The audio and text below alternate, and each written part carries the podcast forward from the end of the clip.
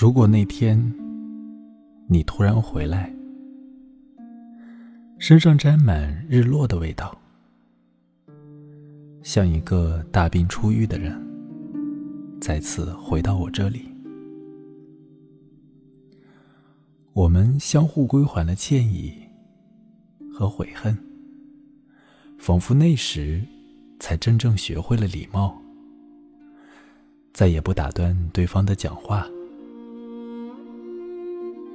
我会听你说，你走过的一切的路，而且知道你从来没有走过我曾不断给你提起的那条。你曾一次次逗留在雨天的车站，和行人们一起，像个沉默而耐心的行人。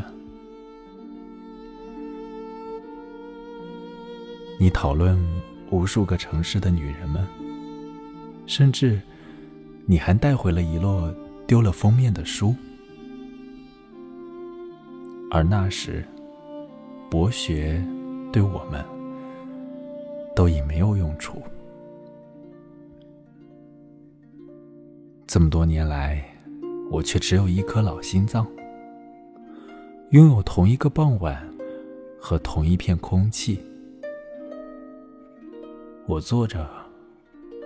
不等任何人，所以才终于等回你来。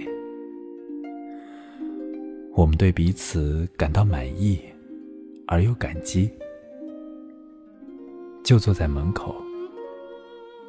不进屋，也不出去。